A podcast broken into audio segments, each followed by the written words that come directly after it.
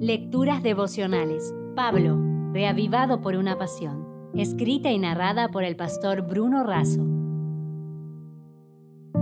Hoy es 19 de septiembre. Que venga Jesús esta tarde.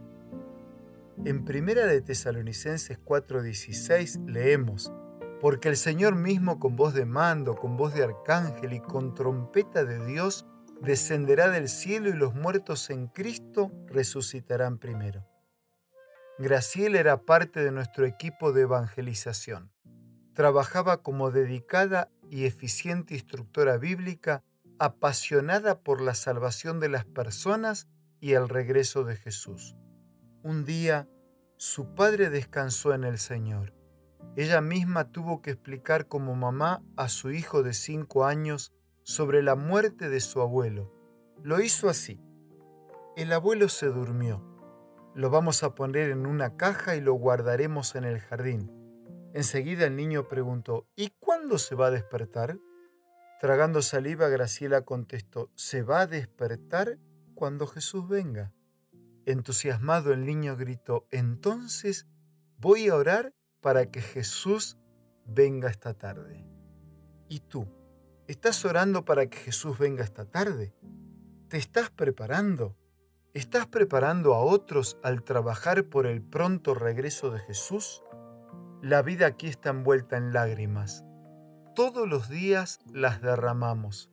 A veces son visibles, otras son disimuladas. Sin duda, las lágrimas más pesadas son las derramadas por la pérdida de un ser que amamos.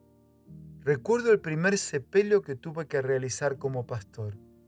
Una madre estaba llorando por la prematura muerte de su hijo de 32 años. Ella me preguntó si tenía que sepultar a su hijo con zapatos con taco de goma. Nunca había escuchado una pregunta así. En medio de su dolor y con respeto pregunté por qué. Me dijo, para que cuando el alma se levante a penar pueda caminar en silencio y de esa manera el diablo no lo molestaría. Con cariño le expliqué el mensaje bíblico del descanso inconsciente de los que mueren hasta la mañana de la resurrección. El enemigo ha mezclado tanto la verdad con la mentira para generar más confusión e independencia de Dios. Varias veces fui al cementerio por familiares, hermanos en la fe, amigos muy queridos e incluso por incrédulos. En todos hay llanto, pero el llanto del creyente es diferente. Los muertos en Cristo resucitarán primero, afirmó Pablo. El que cree en mí, aunque esté muerto, vivirá, sostuvo Jesús.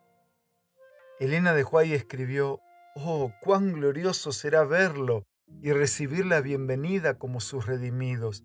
Largo tiempo hemos aguardado, pero nuestra esperanza no debe debilitarse.